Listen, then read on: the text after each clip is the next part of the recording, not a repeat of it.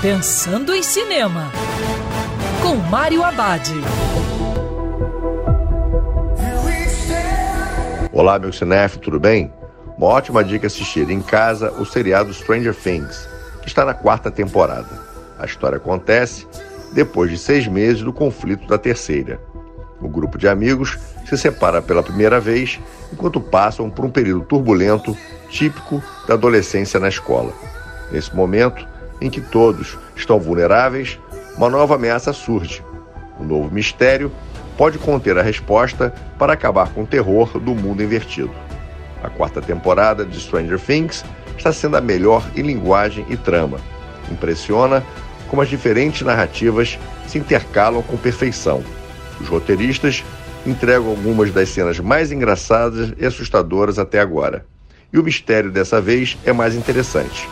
Ao mesmo tempo, Stranger Things se mantém fiel às suas origens, mas com um belo desvio para terras desconhecidas.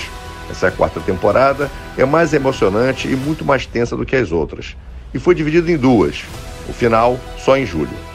E lembrando que o cinema também pode ser no sofá de casa. Quer ouvir essa coluna novamente? É só procurar nas plataformas de streaming de áudio.